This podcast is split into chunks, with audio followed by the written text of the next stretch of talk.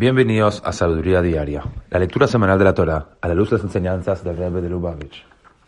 En la primera lectura de la Parsha de Kitabó, Moshe enseñó al pueblo judío que los primeros frutos de sus cosechas de trigo, cebada, uvas, higos, granadas y olivas y dátiles tenían que ser llevados al templo y ofrendados a los sacerdotes.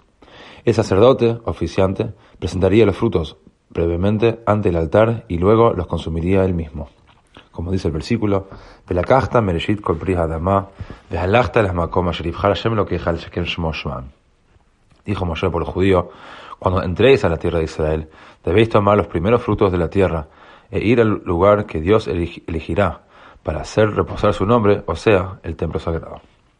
En el Kutés Hijo, tomo 9, el Rebbe nos enseña que este mandamiento no entró en vigencia hasta que la totalidad del pueblo judío no terminó de asentarse en su tierra. Como podemos ver en el libro de Yoshua, este fue un proceso que requirió 14 años.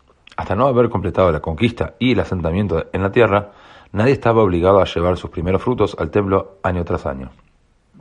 La razón de esto es que el ritual de los primeros frutos expresa nuestro agradecimiento por la bondad de Dios, y en la medida en que hubiera un judío, aunque fuera uno solo, sin su parcela en la tierra de Israel, el pueblo como un todo no podía experimentar pleno gozo y alegría. Lo mismo se aplica a nosotros hoy en día. Mientras exista un solo judío carenciado material o espiritualmente, la alegría del resto de nosotros no puede ser completa. Las dificultades materiales o espirituales de nuestros prójimos judíos, y por intermedio de ellos, las dificultades de toda la humanidad y la creación en general, deben inspirar nuestro accionar para remediar esa situación.